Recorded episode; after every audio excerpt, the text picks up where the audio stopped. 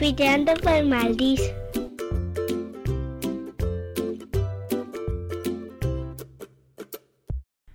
Hello, hello, hello, frikis. Ay, ay, ay, ay, ay, ay, no sabéis el plan que os traigo hoy. Es que no os lo vais a creer. Vosotros que sois de mi generación, y si no lo sois de igual porque sois frikis y al final eso une, es la misma generación, os quiero llevar a una exposición que se celebra en Madrid desde el pasado mes de noviembre y que finalizará en teoría, porque oye, nunca se sabe, pueden ampliar, a finales de este mes de febrero. La exposición seguro que os ha saltado por todas partes porque tiene una publicidad bestial y además se anuncia también en televisión. Os voy a hablar de lo que podéis encontrar en Generación Sci-Fi.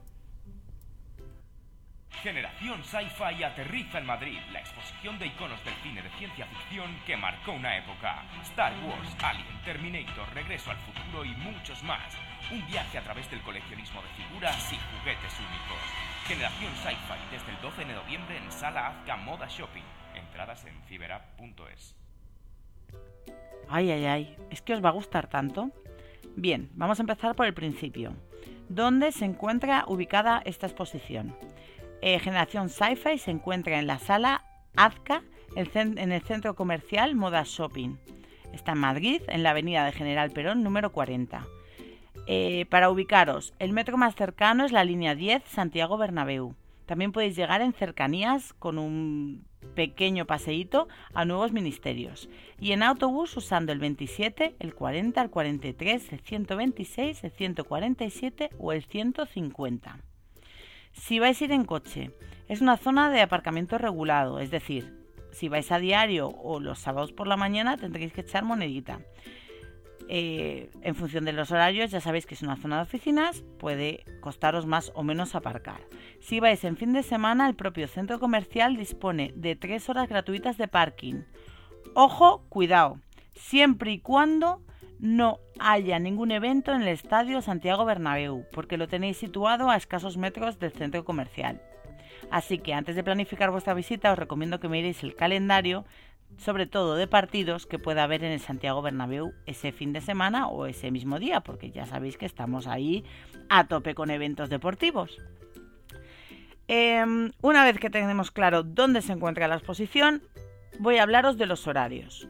La exposición está abierta de miércoles a domingo, siendo el miércoles el día del espectador. Eso quiere decir que las entradas, tanto normal como reducida ese día, os van a salir por 6 euros persona. El resto de los días tenéis una tarifa normal, que es en, 8 eh, euros eh, por adulto y 6 euros para niños de 4 a 12 años, mayores de 65 años, jubilados, estudiantes con carnet de estudiante, desempleados o discapacitados. ¿Vale? La entrada normal va de los de niños desde 12 años hasta los 65 años de edad, ¿de acuerdo? Y también disponéis de una entrada familiar que sería de dos adultos y dos niños, los niños, recordar, entre los 4 y los 12 años, menos de 4 años son gratuitos. El día normal sería 25 euros y en fin de semana os saldría por 30 euros visitar esta exposición. Cierra todos los días de 3 a 4, la hora de la comida, ¿de acuerdo? Y por la noche la podéis disfrutar, bueno, desde por la mañana hasta las 11, desde las 11 de la mañana hasta las 8 de la tarde, exceptuando esa franja horaria de la comida. ¿Qué vamos a encontrar? Que esta es la parte que estoy deseando contaros en la exposición. La exposición está eh, en una sala en el bajo del propio centro comercial. No vais a tener ningún problema para encontrarla porque está perfectamente indicado con paneles eh, por todo el centro. Además, eh, en el momento en el que veáis a Predator, ir hacia allá, que es bajando las escaleras. Mira, más fácil imposible. La exposición es bastante extensa, son dos grandes salas y luego un pequeño anexo. En esta exposición encontraréis réplicas, objetos de rodaje, maquetas, estatuas, eh, dioramas, estatuas conceptuales, bustos, piezas a escala, piezas vintage y algunos objetos originales de películas, ¿vale? Eh, impresionantes. Ahora vamos a explicaros exactamente. ¿Cuánto podéis tardar en ver la exposición? Bueno, esto como todo en esta vida depende de cómo seáis de frikis y de lo que os guste. Ya sabéis, si habéis visitado exposiciones de este tipo, que son reproducciones y son bustos y mm, la verdad es que en esta exposición casi todas tienen una calidad excepcional. Entonces, el tiempo que queráis tardar.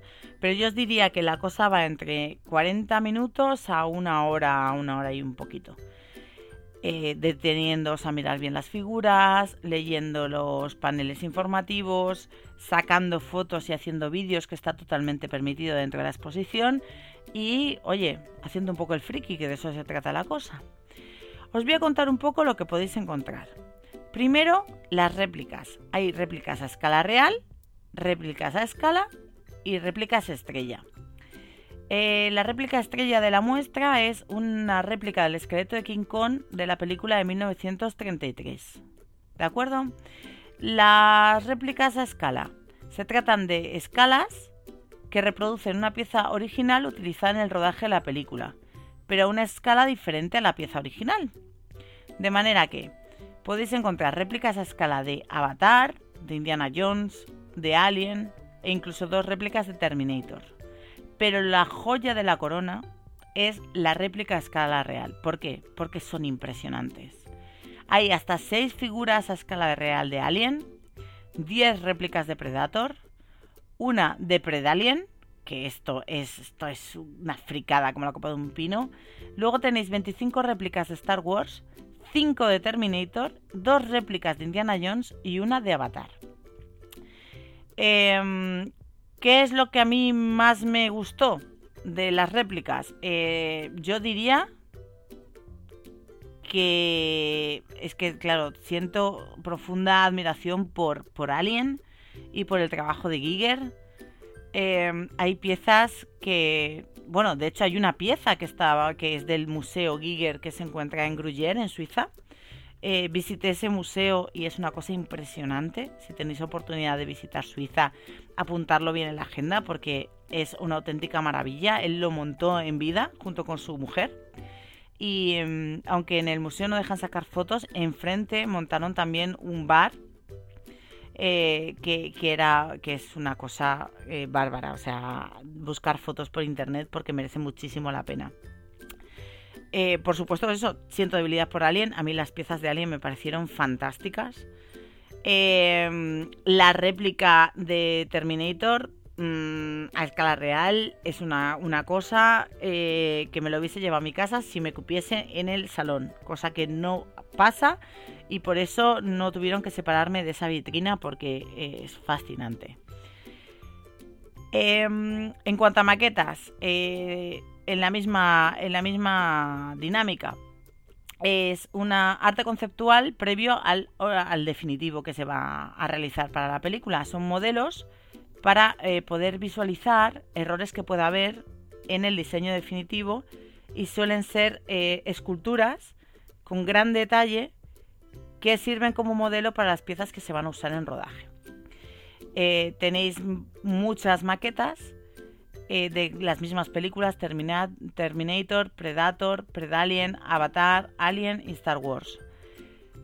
Em, luego hay estatuas PF, que es Premium Format, que es una escala de 1-4 y reproduce un personaje de la película. Y estas son las que seguramente veis muchas veces en tiendas que decís que es una maravilla. E intentan ser lo más fieles posibles a un personaje o a una escena de una película. Eh, de estas podéis encontrar El planeta de los simios, Star Wars, Indiana Jones, Predator y Terminator 3.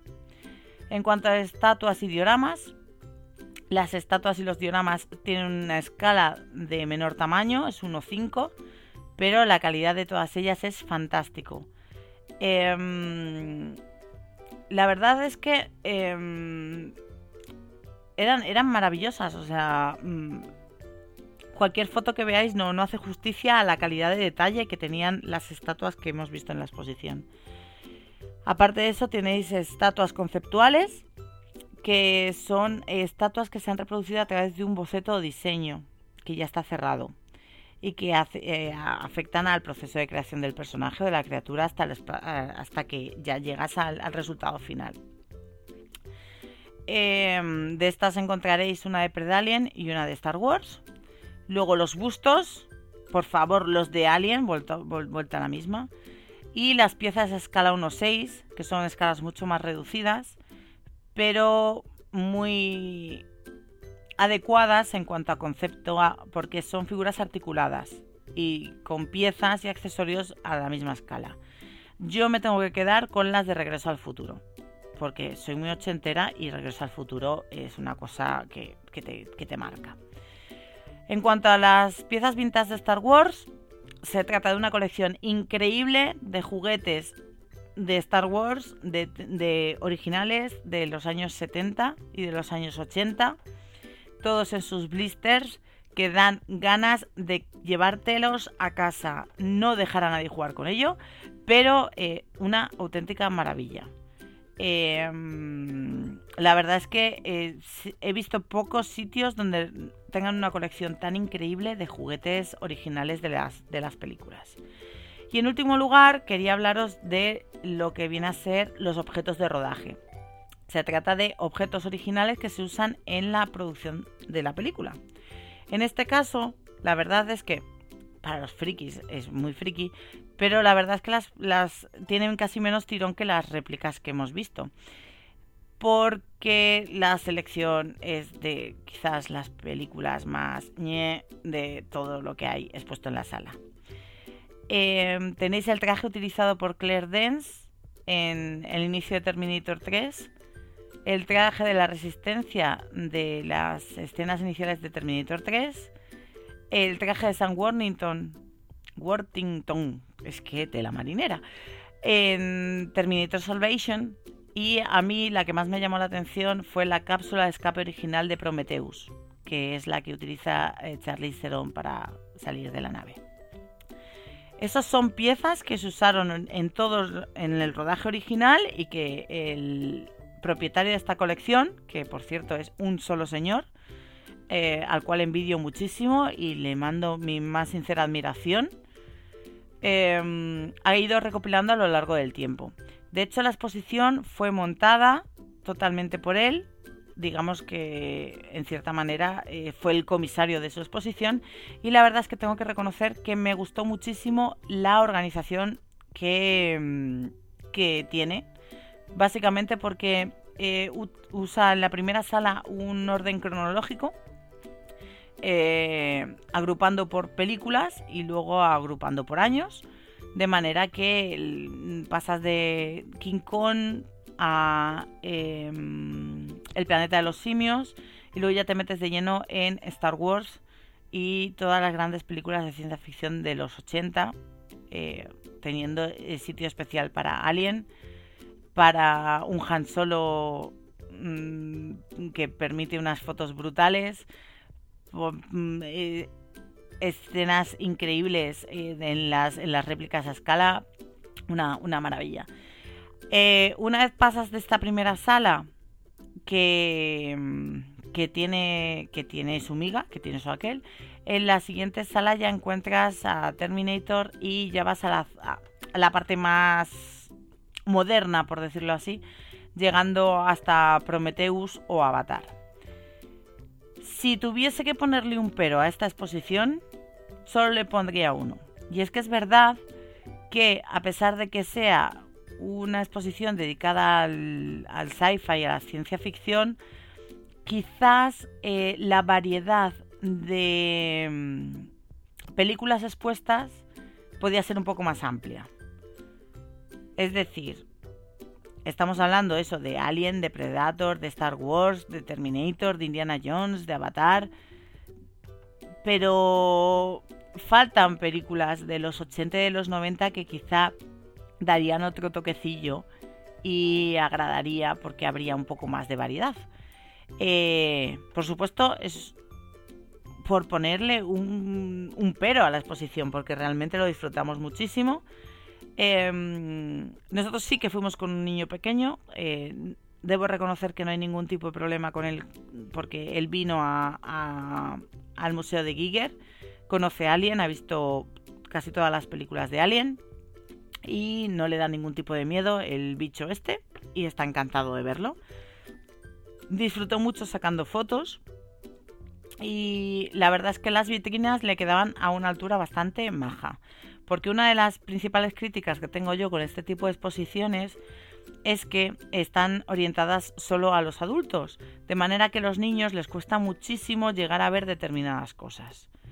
Eh, en este caso llegaba a ras y no, no, hacía falta estar aupando a la criatura para que viese toda la exposición, lo cual simplifica mucho la visita para ellos y se lo hace mucho más agradable a la espalda de los padres.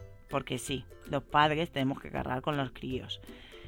Eh, en caso de niños un poco más bajitos, mira, yo últimamente he descubierto, y oye, si queréis implementarlo en la exposición, ahí lo dejo.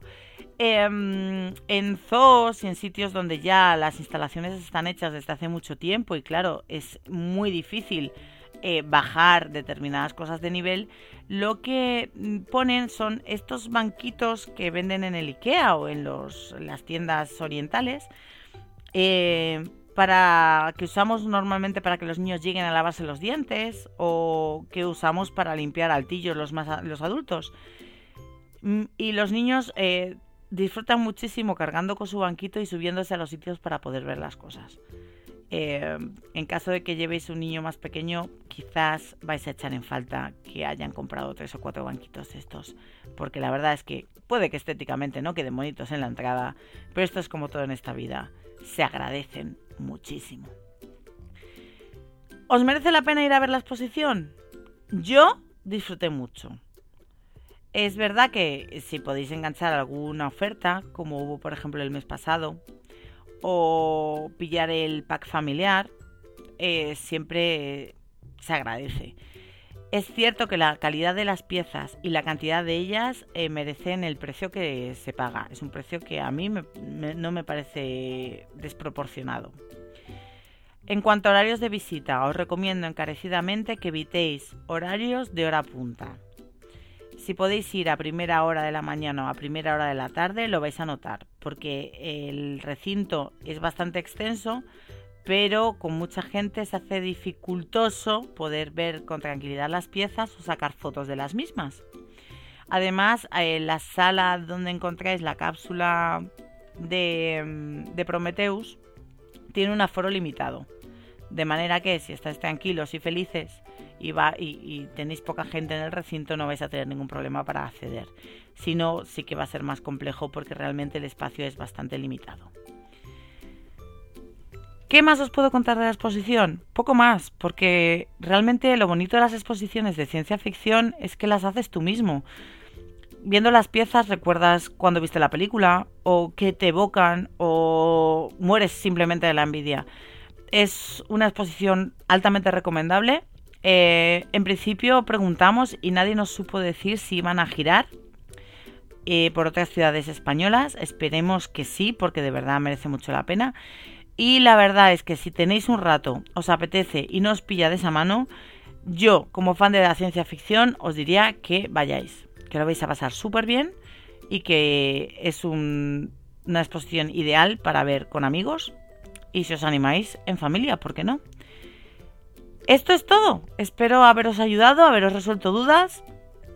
Y si vais a la exposición, por favor, contadnos qué tal fue, si lo habéis disfrutado, qué os ha parecido. Y recordar que la semana que viene tenemos otro podcast. Esperamos que tenga un plan tan chulo como este. Bueno, de hecho ya sabemos de lo que os vamos a hablar y va a ser muy chulo. Y esta vez sí que va a estar un poco más orientado a los más pequeños. Y ya está, sin más dilación. Me despido de todos vosotros. Muchas gracias por estar ahí. Si creéis que le puede interesar el plan a alguien, por favor compartir, porque si no, no tiene ningún sentido lo que estamos haciendo. Y recordar, la semana que viene más y mejor. Bye bye, frikis.